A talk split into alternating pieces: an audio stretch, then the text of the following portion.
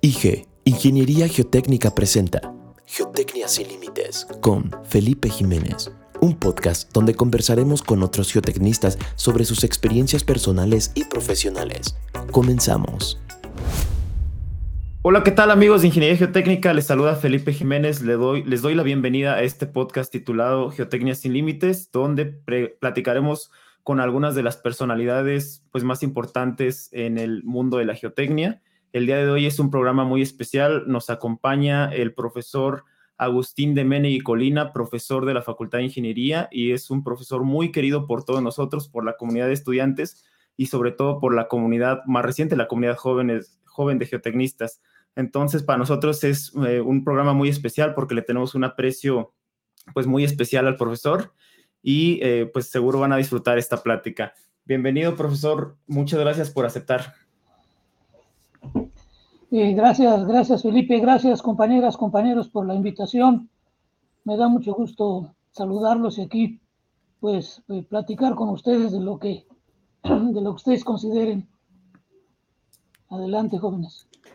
Gracias, profesor. Eh, para empezar esta plática, eh, nos gustaría preguntar un poco, sobre todo para orientar un poquito a los compañeros que son más jóvenes y que están en esta etapa de su vida que van a elegir y van a tratar de escoger, incluso todavía hasta qué, a qué área de la carrera enfocarse. nos gustaría que nos platicara, profesor, por qué usted decidió o cómo llegó a ser o a enfocarse a la carrera de ingeniería civil. Bueno, yo desde que estaba en la, en la carrera, estudiando la carrera, me gustó tanto el área de geotecnia como el área de estructuras. Sí, lo que pasa es que entré a trabajar a una empresa de geotecnia, una empresa que seguramente conocen ustedes, es la empresa Geotec, que, cuyo director es el, el ingeniero Guillermo Springol. Entonces él, estábamos trabajando ahí con él, ahí yo aprendí mucho con el ingeniero Springor, y, este, y él nos mandó a estudiar la maestría, nos recomendó que hiciéramos, que estudiáramos la maestría en geotecnia. Entonces entramos a estudiar la maestría en geotecnia, otros compañeros y yo. Y luego ya, entrando a la maestría, yo conseguí una beca de la Secretaría de Comunicaciones y Transportes, una beca de tiempo completo. Entonces, este, yo ahí eh, estudié la maestría becado. La beca luego me, me, pedía o me obligaba realmente, yo me, me comprometía a trabajar cuatro años en la Secretaría, cosa que hice, ¿no? Y también aprendí mucho yo ahí en la Secretaría de Comunicaciones y Transportes. Nuestro jefe era ni más ni menos que el profesor epónimo, el gran maestro Alfonso Rico, era nuestro jefe, Alfonso Rico. Estaba el ingeniero eh, Moreno Pecero, estaba el ingeniero Juan Manuel Orozco y otros, ¿no? Había un grupo muy, muy capaz de ingenieros, ingenieras, ingenieros. Yo aprendí mucho ahí, aprendí la, sobre todo la práctica, ¿no? La práctica de la ingeniería.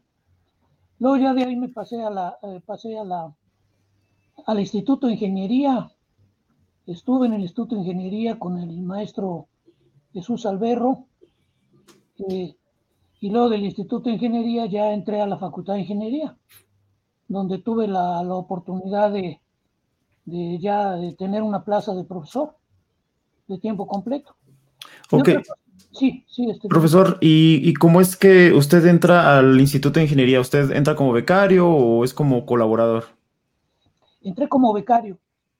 Entré como becario y eh, de doctorado, de hecho, estuve yo inscrito en el doctorado lo que pasa es que por razones de, tipo, este, de, tipo personal ya no lo pude, no pude terminar, no tengo el grado, tengo el grado de maestro, ¿no? En ingeniería, pero no de doctor. Pero entré como, como becario en el Instituto de Ingeniería con el, con el maestro Jesús Alberro, que yo aprendí mucho con él, ¿eh? un, un excelente investigador, excelente ingeniero. Y otra cosa interesante también, compañeras, compañeros, es que desde que empecé a trabajar en, bueno, estuve luego antes de Geotec, antes del, estuve de residente. Yo creo que muchos de ustedes no lo van a creer, pero estuve de residente en la estación Insurgentes del metro, en la línea 1. No me acuerdo si era el periodo, era en la era Hombre, tú estás muchos años. Había, había este, pterodáctilos, andaban comiendo a la gente ahí en esa época. Yo estuve de residente, ayudante, no ayudante de ingeniero en la estación Insurgentes del Metro. Muy interesante, ¿eh? Ahí me tocó la construcción de los, los primeros muros Milán en la estación Insurgentes del Metro. Bueno, luego ya, ya eh, otra cosa interesante que puede ser interesante, compañeras, compañeros, es que desde que salí de la carrera no he dejado de ejercer la profesión como ingeniero, como ingeniero. Y entonces, eh, hasta la fecha, ¿no? hasta la fecha sigo ejerciendo como, como, como ingeniero. Y luego, por ejemplo, cuando me cae algún trabajo, digo, ah, pues me va a caer un trabajo tranquilo. No, siempre me caen trabajos bien complicados. Entonces, pues, pero bueno, es, es parte de la ingeniería, ¿no? De cada, cada caso es diferente y tiene que utilizar pues la experiencia, los conocimientos, etcétera. Es una, es una profesión muy bonita.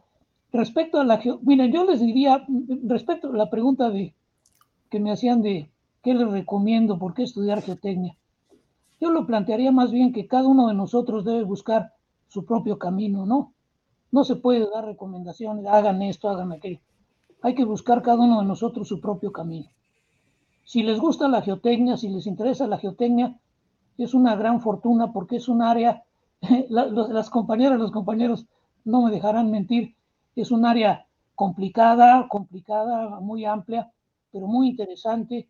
Se requiere tener muy bien los conocimientos, se requiere tener criterio, se requiere tener iniciativa y es un área muy noble, muy noble. Yo les, la ingeniería en general está mal pagada, pero de lo menos mal pagado, ¿no? De lo menos mal pagado es la geotecnia, ¿no? Hay otras áreas que están peor, ¿no? De pagadas. Pero sí es un área muy noble, eh, hay mucho trabajo en geotecnia, muchísimo trabajo en vías terrestres, en obras hidráulicas, en ingeniería urbana. Y si lo combinan con ingeniería estructural, pues el área es muy amplia y muy útil. Sí, profesor, eh, muchas gracias. Y eso que comenta de, de, poder tener un acercamiento a la práctica profesional, creo que es muy importante, ¿no? Incluso eh, si uno decide enfocarse por la parte de la investigación, creo que no desconectarse de la práctica da un criterio muy diferente, incluso a usted como profesor, ¿no? Nosotros como alumnos lo notamos, ¿no? Que usted tenía un criterio no nada más... Eh, pues digamos, técnico y muy alto, eh, lo puedo decir personalmente, sino que ese sentido común también, eh, pues nos aportaba muchísimo en las clases y, sobre todo, pues estos comentarios les sirven mucho a los compañeros que nos escuchan, que están en ese, con esa duda a veces si estudiar un posgrado o si no, como dice usted, a usted le recomendaron que, que hiciera un posgrado.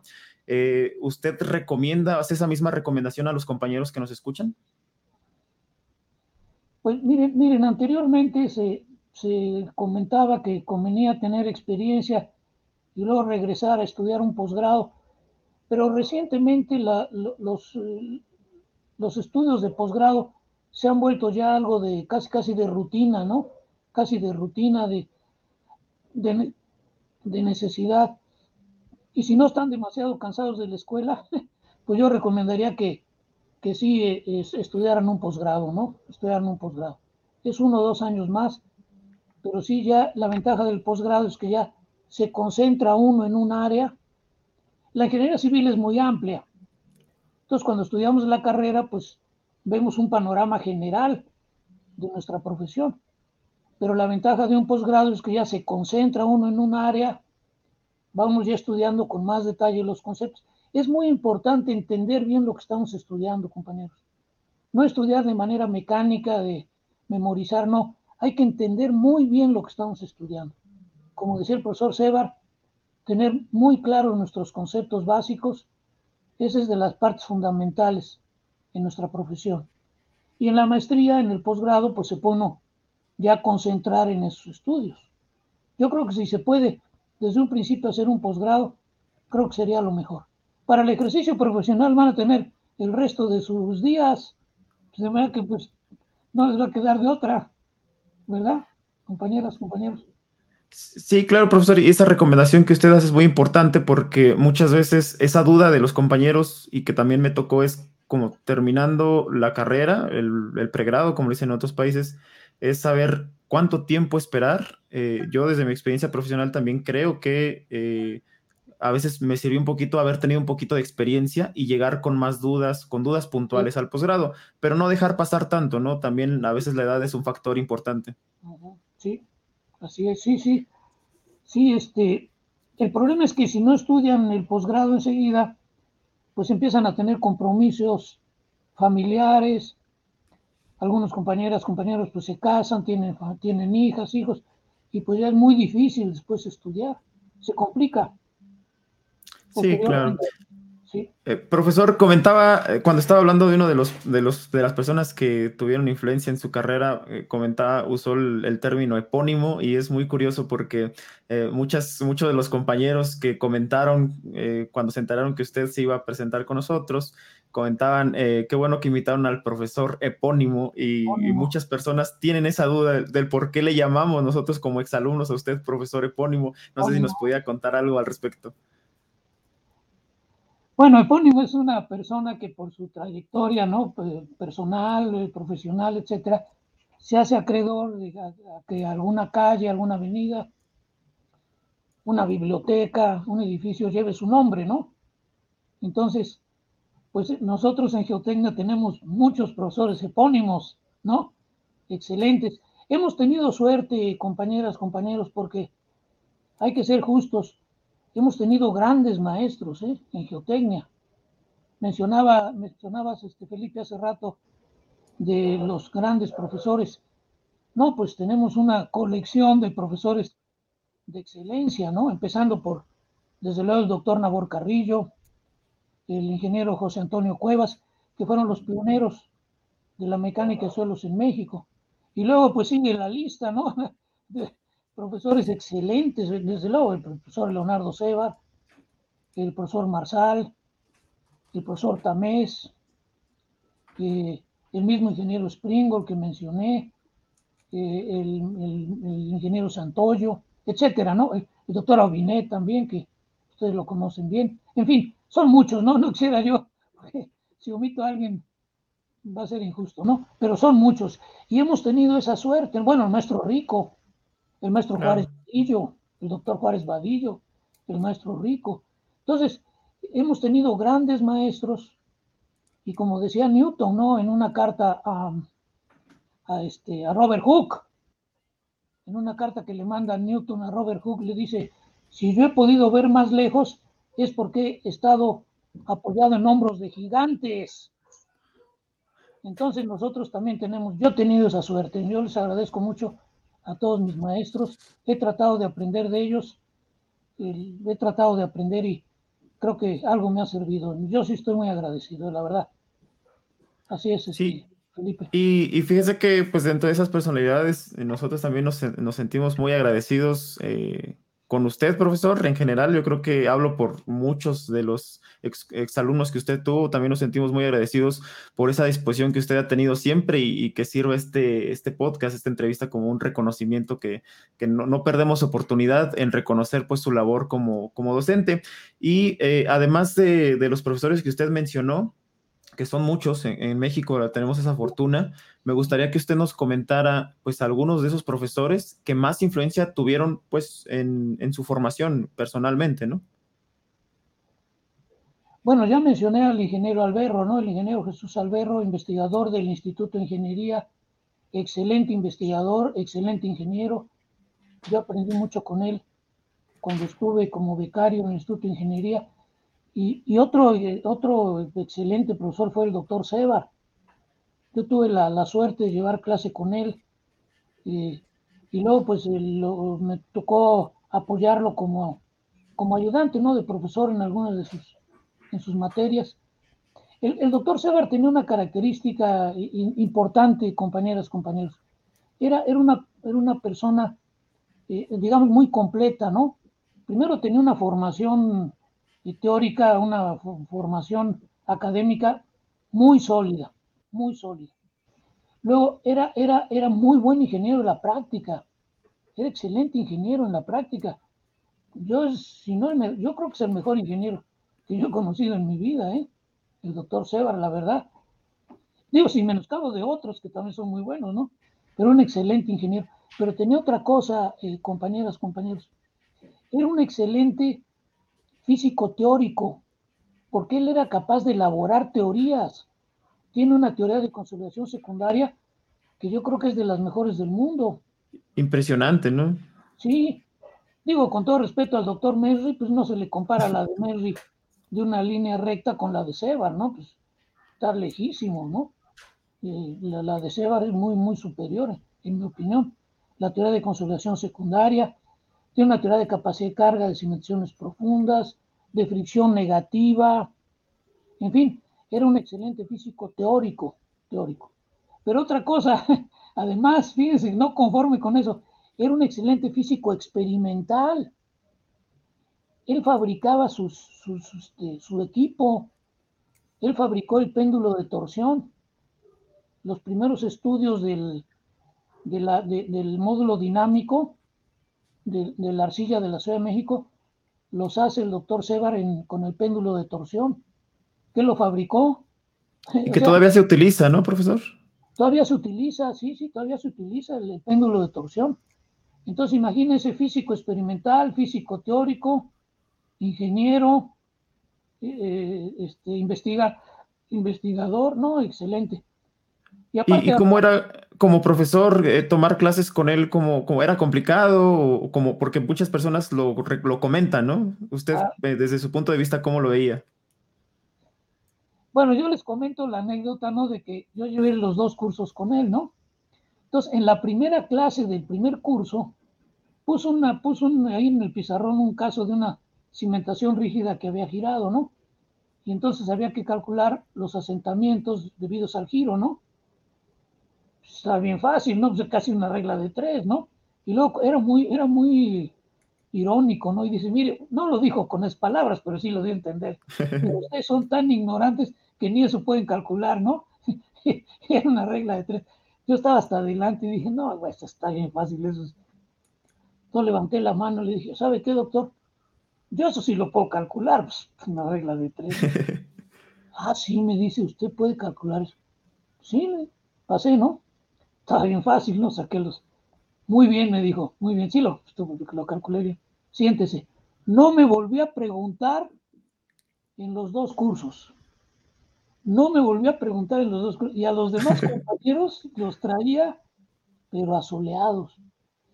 Es que era muy irónico. Entonces, él lo hacía con el propósito de que uno participara, ¿no? Pero a veces se le pasaba la mano y era, sus comentarios a veces eran un poquito fuertes y a algunos compañeros no les, no les gustaba, ¿no? Era, era, era un poco, no, no agresivo, no era agresivo, ¿no? Pero sí era muy irónico. Sin embargo, su clase era excelente, ¿no? Su clase era excelente. Ah, para mí, en lo personal, pues fue una de las mejores clases que he llevado en mi vida, ¿no? Pero ahí depende de, como, dice, como dicen, todo el mundo habla que de cómo le ven la feria, ¿no? Había compañeros, por ejemplo, los compañeros muy sensibles, los compañeros muy delicados, que no les gusta que les digan las cosas, pues sí les afectaba mucho, ¿no? Creo que uno hasta lo mandó al sanatorio, ahí el, no,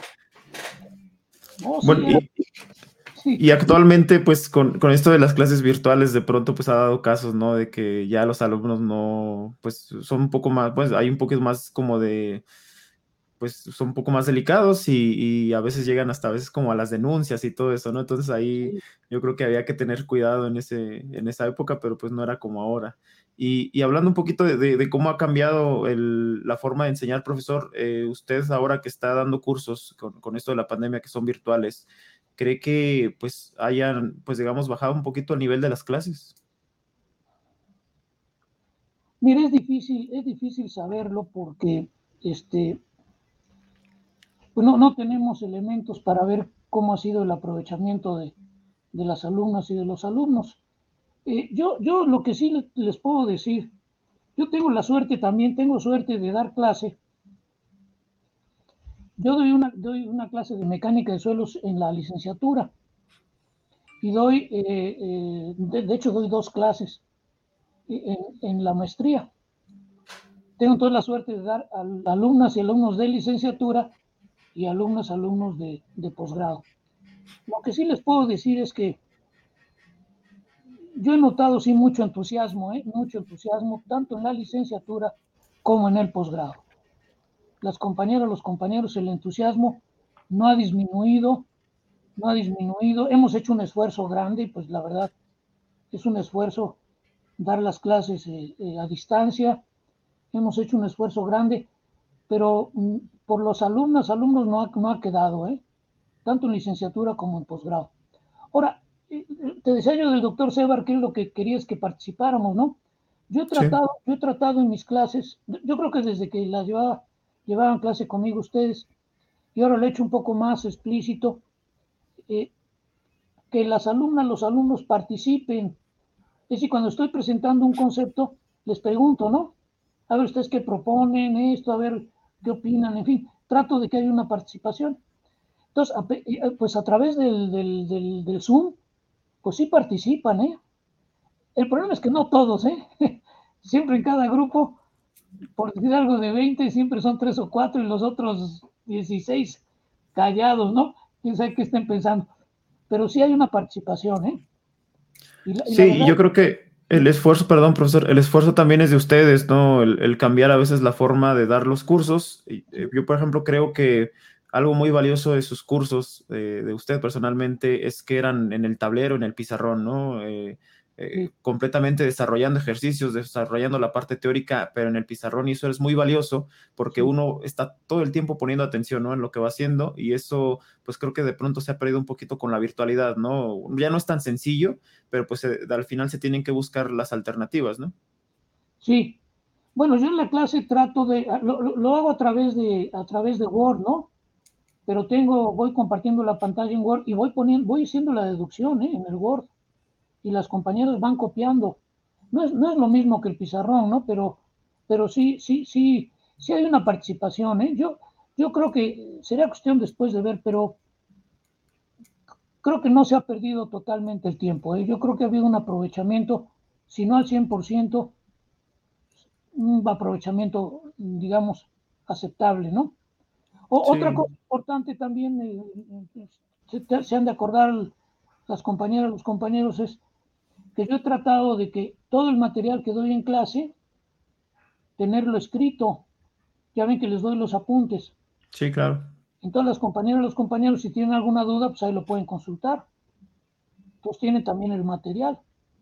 Sí, y todo eso es importante. Yo creo que algo que complementaba mucho sus clases, profesor, era algo que comentábamos hace un rato, eh, el uso, bueno, además que son muy amenas porque pues usted eh, así hace las clases, ¿no? Es, la personalidad y eso se agradece muchísimo. También usaba eh, o hacía uso de, de, lo que usted llamaba modelos tercermundistas. Eh, entonces, eso, pues digo, aparecen modelos sencillos, pero de verdad aprende uno muchísimo. Entonces, no sé si tenga por ahí a la mano eh, y nos pueda contar un poquito acerca de estos modelos. Bueno, miren, este, el problema sí, este, el problema es la cuestión económica, ¿no? En el tercer mundo, pues que no hay dinero, ¿no? Bueno, dinero sí hay, lo que pasa es que pues no llega abajo, ¿no? todo se queda ahí arriba, ¿no? Pero miren, por ejemplo, para la consolidación de la arcilla, puso este modelo, miren, muy económico, eh, disculpen, está muy, está muy económico, muy, muy barato. Es una esponja. Entonces, miren, imagínense que esto es la arcilla, ¿no? Saturada, entonces, cuando la cargamos, cuando la cargamos, pues la arcilla se va comprimiendo, se va comprimiendo. Entonces, la consolidación. La arcilla se consolida como una esponja, compañeros, como una esponja. Así se comprime la arcilla. Y pierde el volumen completamente. Sí, es un cambio de volumen. Y vean cómo lo importante es la deformación vertical y la lateral es muy pequeña. La arcilla se deforma como una esponja, compañeros. Luego, pues tenía yo el modelo del sismo, ¿no? A ver si se alcanza a ver aquí. Ahí está bien, se ve. Las ondas sísmicas. Ahí está la onda, la onda P. la onda S. En fin, también pues estos, estos me los prestó mi hija, ¿no? este, este, miren, este por ejemplo lo uso para la... A ver, déjenme ver. Tengo, sí, tengo varios. Pero el chiste también es, miren compañeras, compañeros, algo muy importante es la relación entre lo que estamos estudiando y la realidad y la naturaleza. es muy importante, por eso son importantes los modelos, la relación entre, entre la realidad, entre el estudio, entre la teoría y la realidad, que en nuestro caso la realidad son las obras de ingeniería, ¿no? Pero al final de cuentas lo importante es esa relación entre eh, teoría y realidad. Entonces, por ejemplo, yo también uso este. A ver, dejen ver. Este lo uso para es para la deformación angular, miren. Para la deformación angular. Ahí se ve bien, profesor. Ahí se ve. Ahí está, entonces. Ahí está la deformación angular, miren. ¿Cómo se desplaza, no? ¿Cómo se desplaza, no? Exacto. Entonces, esto es para la deformación angular. Este también me lo prestó mi hija. Entonces, el propósito de los modelos es que, relacionemos lo que estamos estudiando con la realidad, con la naturaleza.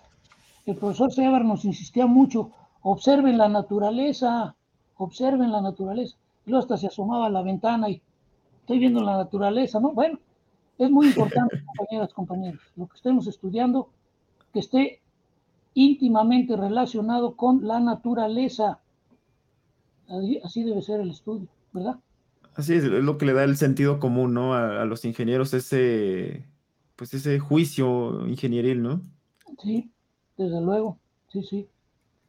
Bien, profesor, eh, pues ya, bueno, ahorita que estamos tocando el tema, digamos, de sus cursos, eh, otra de las pues digamos, de las peculiaridades y que agradecemos muchísimo, es el, que usted utilizaba cápsulas culturales y que muchos de los compañeros lo están pidiendo.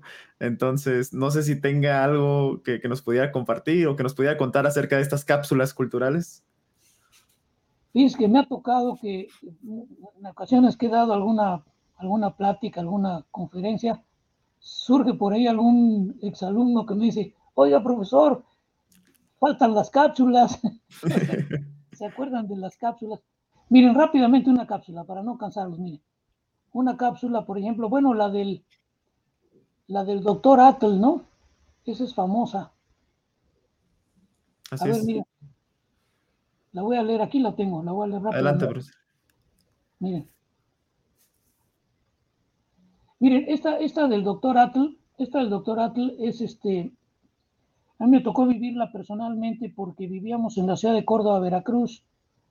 invitaron al doctor Atl, que era, este, era un vulcanólogo, geólogo, eh, revolucionario, por cierto era carrancista, ¿no? Bueno, él llegó a la ciudad de Córdoba a dar una conferencia sobre el volcán Paricutín. Terminando la conferencia, lo invitaron a comer ahí a la casa de mis papás y mi hermano le pidió un autógrafo les voy a leer el autógrafo que le dio el doctor Atl a mi hermano. Dice, a mi amiguito Luis que me pide un recuerdo en este papel, yo, cumpliendo en parte su deseo, le dejo aquí no solo un recuerdo, sino un deseo. Que en su ascensión, que en su ascensión en la vida sea siempre generoso, dar, dar siempre, darlo todo, dar lo que se tiene y lo que no se tiene es la única manera de poseerlo todo. Firma el doctor Atl. Esta es la cápsula del doctor Atl que muchas compañeras se acuerdan después de varios años. Lo que decía el doctor Atl, decía, dar, dar siempre, darlo todo, dar lo que se tiene y lo que no se tiene.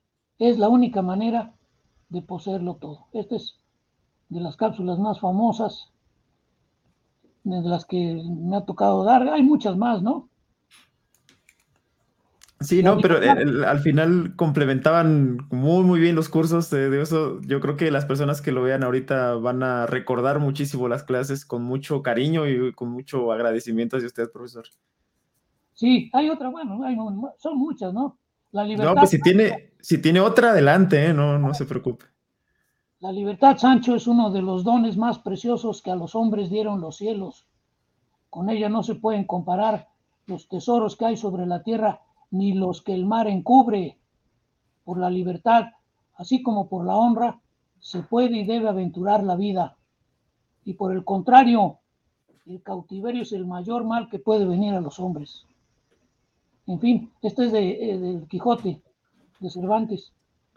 No, pues ahí está la cápsula del profesor de Menei. Seguro muchísimos de ustedes lo van a recordar. Y, y también algo impresionante es que el profesor eh, pues se la sabe de memoria, ¿no? De pronto hace una pausa en la hacía una pausa en la clase y la recitaba y nosotros pues nos quedábamos perplejos, no solo por, por pues digamos por la capacidad de memoria, ¿no? Sino por la capacidad cultural del profesor y es algo que pues para los que no lo conozcan, el profesor le gusta leer muchísimo. Eh, por aquí vemos en su casa pues tiene muchos libros. Una vez nos comentó, profesor, ¿cuántos libros tenía más o menos?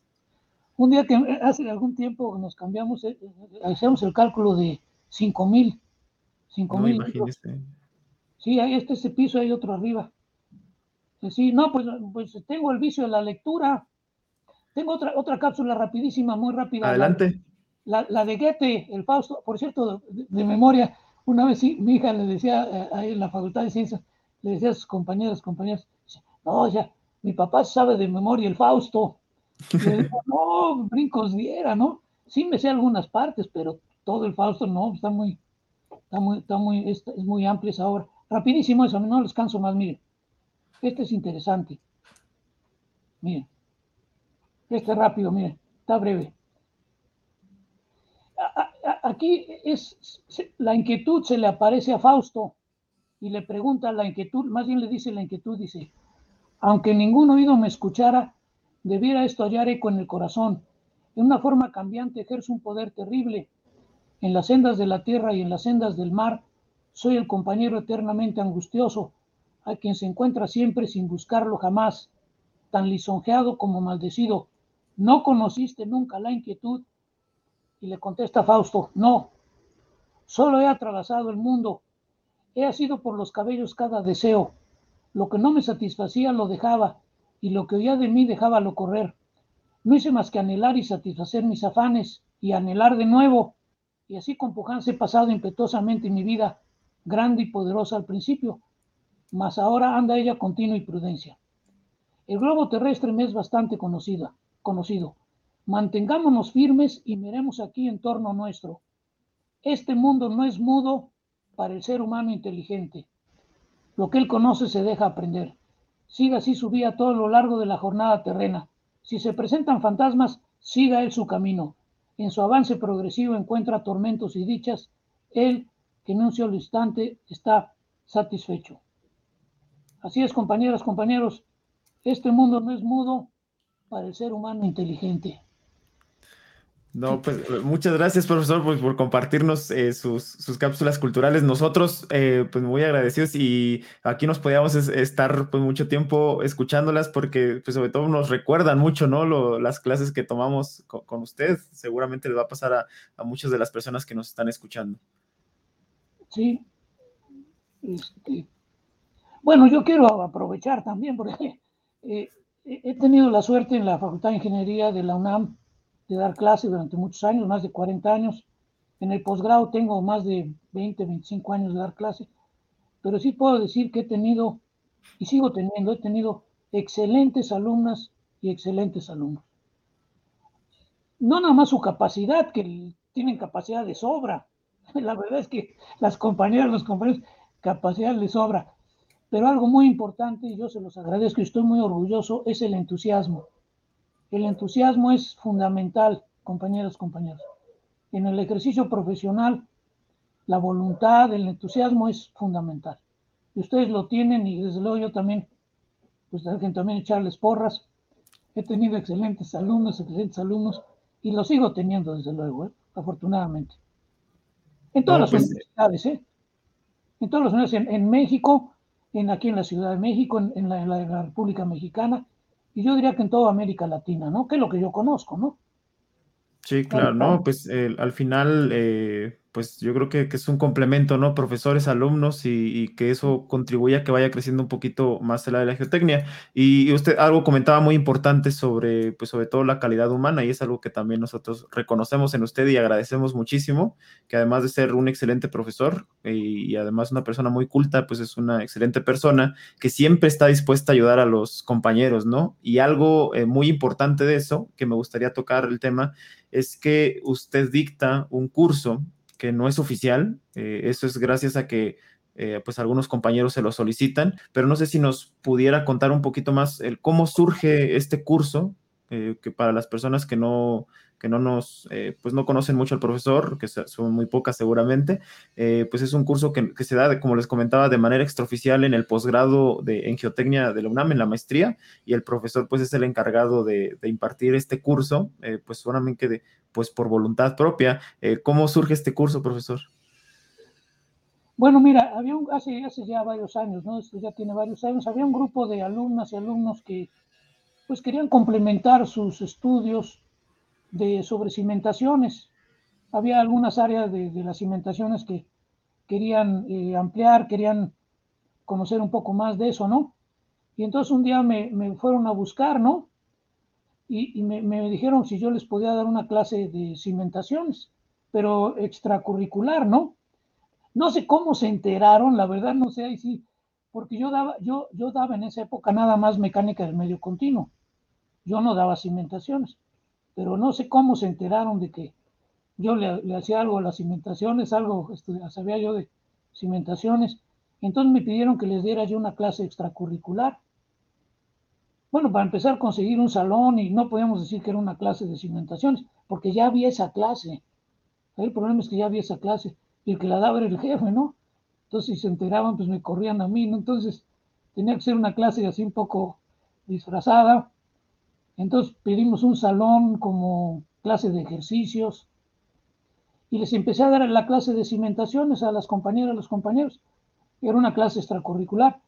Y luego mi esposa, la maestra Margarita, no sé si en broma o en serio, pero me dijo, tu clase es la clase clandestina. Era una clase clandestina, pero yo con todo gusto, ¿eh? porque miren, lo más importante es el entusiasmo de las alumnas y los alumnos. Y, y, sí lo tienen ustedes, ¿no? La verdad es que las estudiantes, los estudiantes mexicanos, latinoamericanos incluidos, ¿eh? porque también hay muchos compañeros, compañeros latinoamericanos, mexicanas, mexicanos, tienen un gran entusiasmo. Y ese es un activo que ustedes tienen que no hay que dejarlo. ¿eh? Y claro, estudiar, hacer bien las cosas, siempre hacerlos con, hacerlo con la mejor intención, siempre hacerlo con la mejor intención. Es lo que yo, por ejemplo, le aprendí al doctor Sebar el doctor Sebar estudiaba ingeniería, hacía investigación, siempre con la mejor intención de mejorar los conocimientos, de mejorar el, diseño de las obras de ingeniería, que es en lo que debemos trabajar nosotros, ¿eh? Todo, todos estar unidos en, ese, en esa, ahora sí en esa mística, ¿no?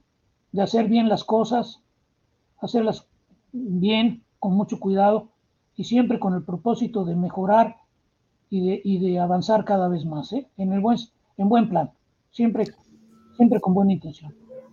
Sí, profesor, pues, muchas gracias. Yo creo que estas recomendaciones que usted acaba de dar y, estas experiencias que comparte con los compañeros, pues son de mucha utilidad, ¿no? Sobre todo para generaciones eh, nuevas como nosotros, como, como los que vienen em, empujando de atrás.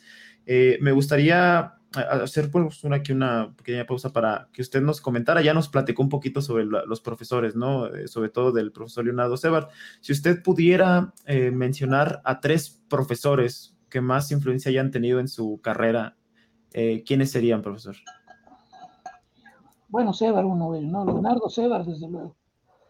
Otro, otro profesor que para mí fue muy importante, otro profesor epónimo, sin, sin lugar a dudas, el doctor Juárez Vadillo, el doctor Eulalio Juárez Vadillo.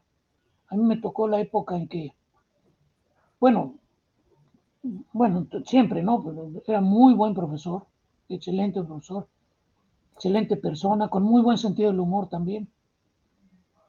Él decía, no se, no se tomaba muy en serio las cosas, ¿no? Y decía, hay dos clases de ingenieras e ingenieros, los que saben y los que no saben. Los que saben, ejercen. Los que no sabemos, damos clase. Era de Juárez Vadillo, tenía muy buen sentido del humor, era, era y un gran profesor, excelente profesor.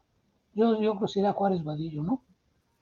Eh, bueno, nuestro Alberro también, yo de esos tres, ¿no? Sebar, Juárez Vadillo y el profesor Alberro. El profesor Alberro también era muy, muy, muy buen investigador y era muy buen ingeniero, él era asesor de, Comisión Federal de Electricidad en, las obras hidráulicas, en sobre todo mecánica de rocas, y era un excelente ingeniero.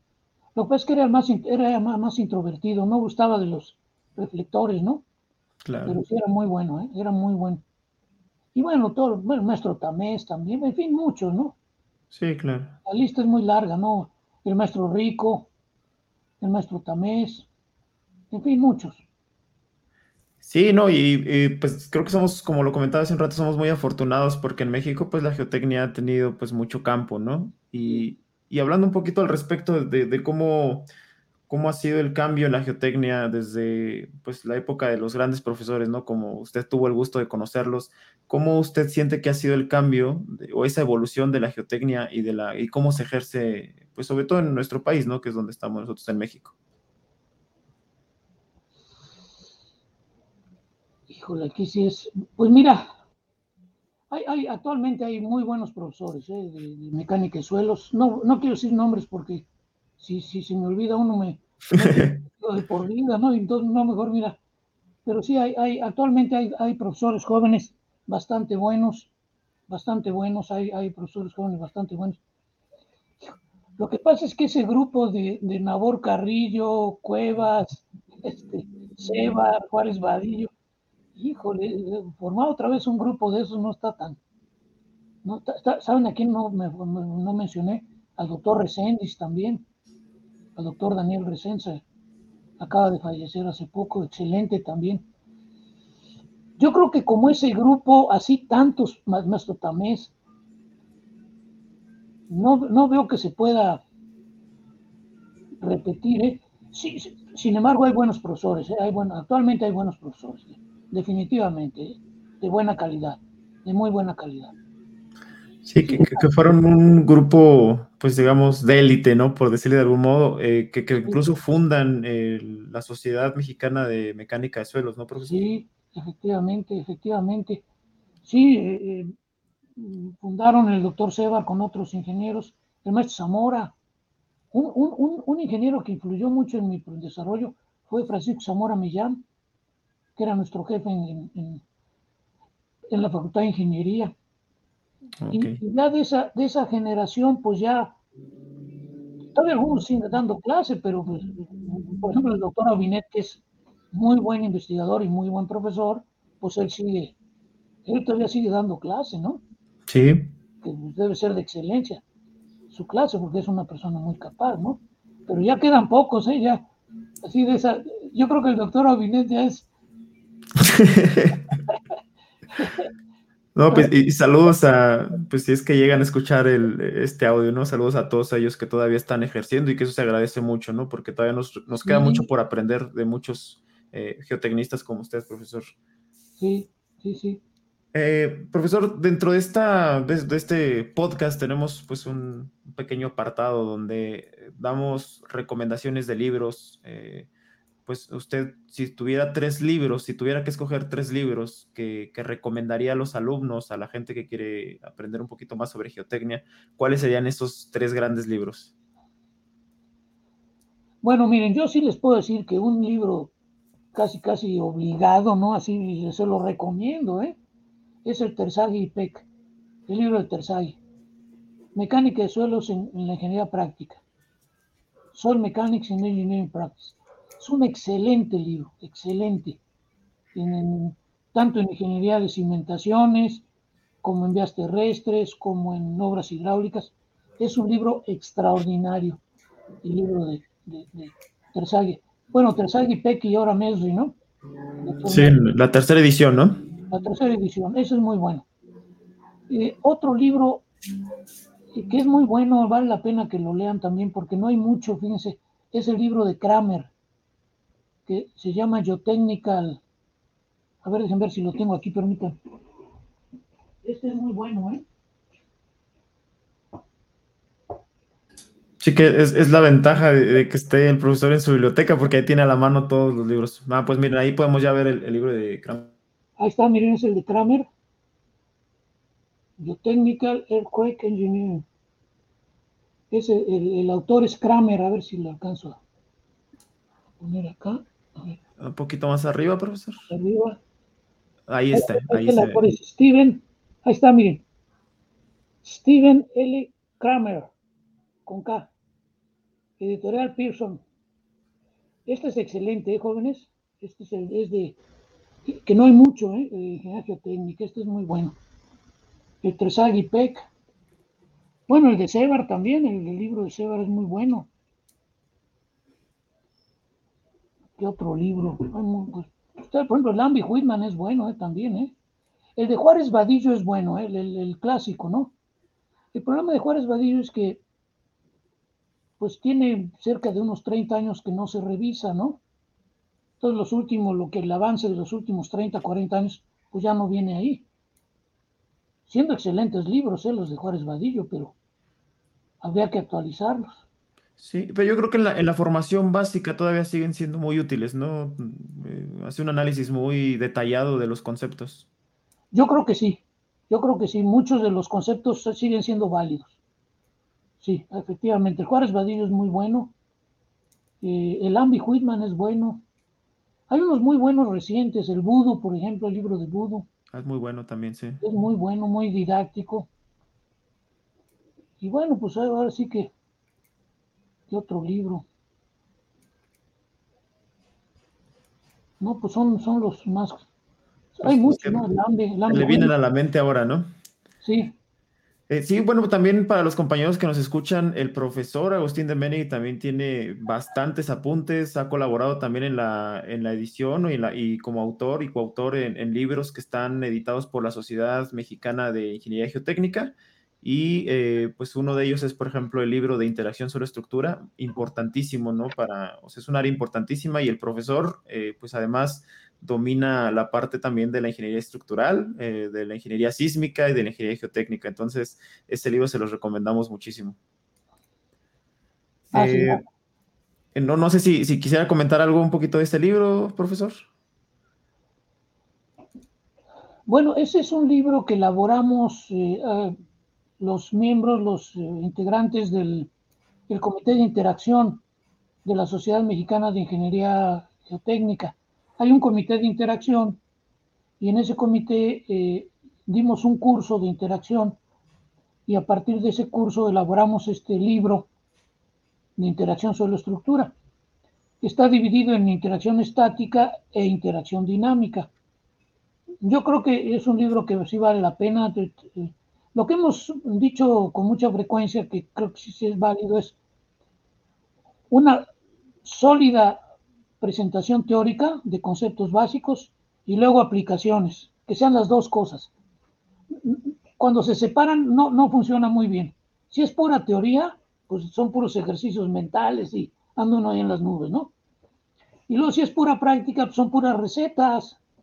Ponle esto, ponle aquello, agrégale, le quitas y ya da, ¿no? Bueno, y no, lo importante es la combinación, compañeras, compañeros, la combinación de la teoría y la aplicación. Entonces nosotros tratamos en ese libro de dar la teoría y de dar las aplicaciones y de presentar las aplicaciones. Entonces tiene esa ventaja el libro de que trae una parte teórica importante y trae las aplicaciones. Vale la pena, ¿eh? Vale la pena ese libro. Y que se puede conseguir con la Sociedad Mexicana de Ingeniería Geotécnica, ¿verdad, profesor? En la página. Ok. En la pues página de la sociedad, de ahí lo pueden conseguir.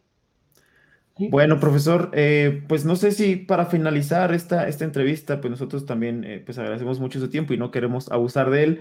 Eh, si pudiera dar alguna recomendación para los compañeros geotecnistas, sobre todo los jóvenes que apenas inician en este mundo o iniciamos en este mundo de la geotecnia, ¿qué recomendación podría darles, profesor?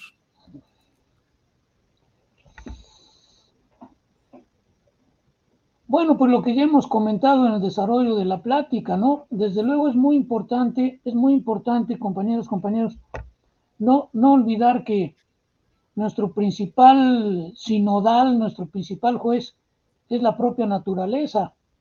El comportamiento de las obras de ingeniería es lo que rige a final de cuentas, es el propósito, ¿no? Entonces, siempre, compañeros, compañeros, estar observando la naturaleza y entenderla, la naturaleza no le importa lo que nosotros pensemos, no, le importa. Lo que piensa el Señor a me, viene, me, viene, ¿no? No, tenemos que entenderla, compañeros, entender la naturaleza, observar la naturaleza y entender la naturaleza. Y desde, luego, eh, eh, complementarlo con nuestros conocimientos. La otra cuestión, compañeros, es todo lo que estudiemos, entenderlo bien, no entender las cosas de manera mecánica, comprender lo que estamos estudiando. Cuando estudiamos, comprender bien los conceptos, tener bien claro nuestros conceptos básicos. Y luego la aplicación, ¿verdad? Entonces eso también es, es muy importante. La, la otra cuestión también, que está relacionada también con lo que hemos platicado, pues es la cuestión de cultura, ¿no? Miren, nosotros somos profesionistas, la mayoría de nosotros, ¿no? Ingenieros civiles, quizá hay algún ingeniero geólogo también, excelentes también nuestros colegas, ¿no? Los ingenieros, los ingenieros geólogos. Pero somos profesionistas, compañeros, y un profesionista debe tener una cultura general lo más amplia posible. Entonces, también tener formación cultural, lo que decíamos, ¿no? Lecturas de los grandes maestros, leer. Y otra cosa que eso lo decía el maestro Alberro, tener el espíritu abierto, no casarse con, un, con una idea, tener el espíritu abierto a las diferentes ideas, a las diferentes propuestas, a los diferentes enfoques. Y desde luego, mm, no, no, no tener prejuicios. Si después de conocer un enfoque o conocer una propuesta no está uno de acuerdo, pues ya la, ya la, la desecha uno, pero no antes. Tener el espíritu abierto a las ideas y desde luego pues, el respeto, ¿no? Lo que es el espíritu universitario, ¿no? El respeto a, nuestras compañeras, compañeros, eh, la tolerancia, ser tolerantes, ser respetuosos, eh, este, eso es muy importante. El conocimiento, ahora sí que el amor al conocimiento, ¿no? Siempre estar aprendiendo y observando la naturaleza, ¿verdad? Fundamentalmente. Y pues muchas gracias, profesor. Eh, seguro esta, esta información, esta recomendación, pues eh, muchos la van a, guardar y atesorar, como muchas cosas de las que usted nos ha compartido a lo largo de sus años dando clases. Eh, pues para las personas que no hayan tenido la fortuna de tener al profesor Agustín de Meni como profesor, pues igual ojalá también les sirvan estas recomendaciones y eh, pues les deseamos que en algún futuro puedan también ser, eh, tener esa fortuna de ser alumno del profesor Agustín. Pues profesor, eh, pues ya llegamos a la recta final de esta plática. Nosotros le agradecemos muchísimo el tiempo, eh, la disposición y sobre todo esa, siendo fiel a pues esa postura, ¿no? De siempre apoyar a, los compañeros, a, los colegas. Eh, le agradecemos muchísimo. No sé si quiera, eh, pues, un comentario final para despedirnos. Un comentario final y voy a para, parafraseando a Goethe. Compañeras, compañeros, este mundo no es mudo para el ser humano inteligente. Entonces, hay que observar el mundo, hay que observar la naturaleza. Y yo pues, les quiero agradecer la invitación y los felicito, los felicito al, grupo de, ¿cómo se llama? Ingeniería Geotécnica, algo así, ¿no? Así es. Así, ¿verdad? Los sí, sí. Por la labor que están haciendo. Qué bueno que están haciendo esta labor. Eh, y pues hay que seguir eh, trabajando a favor de la, de la ingeniería civil, desde luego, ¿no? Y de, y de la geotecnia en particular, ¿verdad? Les agradezco la invitación y los, los felicito a ustedes y a todas las compañeras, compañeros de nuestra familia geotecnista. Bueno, pues ahí está el profesor Agustín de Menegui. Le agradecemos mucho su tiempo. No olviden eh, suscribirse al canal de YouTube que tenemos y eh, también a nuestro perfil de Spotify, donde van a poder encontrar pues, la versión completa de este podcast, de esta entrevista que tuvimos con el profesor. Muchas gracias. Eh, nos vemos en el siguiente episodio. Hasta luego.